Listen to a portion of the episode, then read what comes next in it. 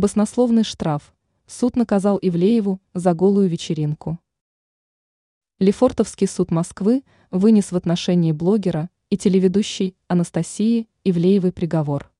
Судебная инстанция постановила, что Ивлеева виновна в правонарушении по части 1 статьи 20,2 Кодекса об административных правонарушениях.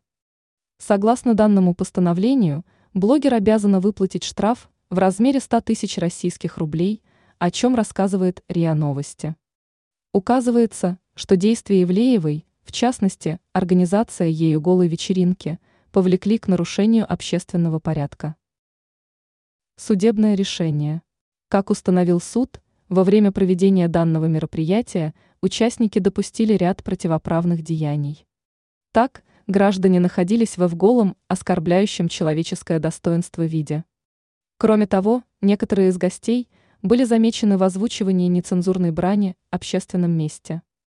Ранее акцентировалось, что Анастасия Ивлеева попросила второй шанс у россиян после своей скандальной вечеринки.